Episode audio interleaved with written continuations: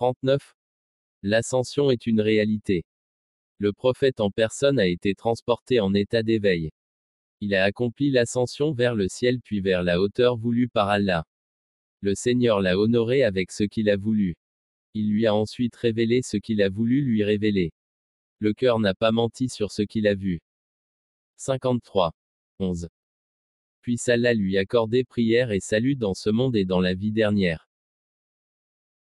40. Le bassin avec lequel Allah a honoré son prophète et destiné à abreuver sa communauté, est une vérité. 41. L'intercession qui leur a été réservée est une vérité, comme cela a été rapporté dans les hadiths.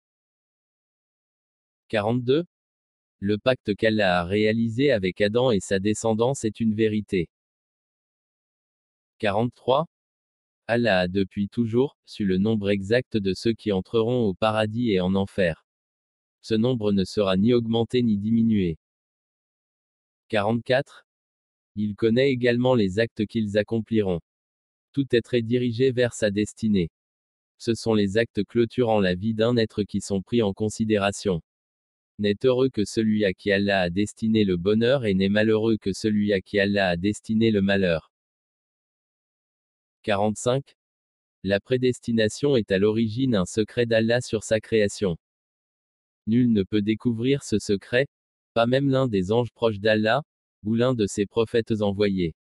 Toute investigation et toute spéculation à ce sujet, conduit à la déchéance, à la disgrâce, jusqu'à atteindre le degré d'injustice et de transgression. Prenez bien garde contre toute forme de spéculation, toute idée et toute tentation à ce sujet. Allah a dissimulé la prédestination à toute la création et leur a interdit tout désir de chercher à la découvrir. Allah dit dans le sens il n'est pas interrogé sur ce qu'il fait, mais ce sont eux qui devront rendre compte de leurs actes.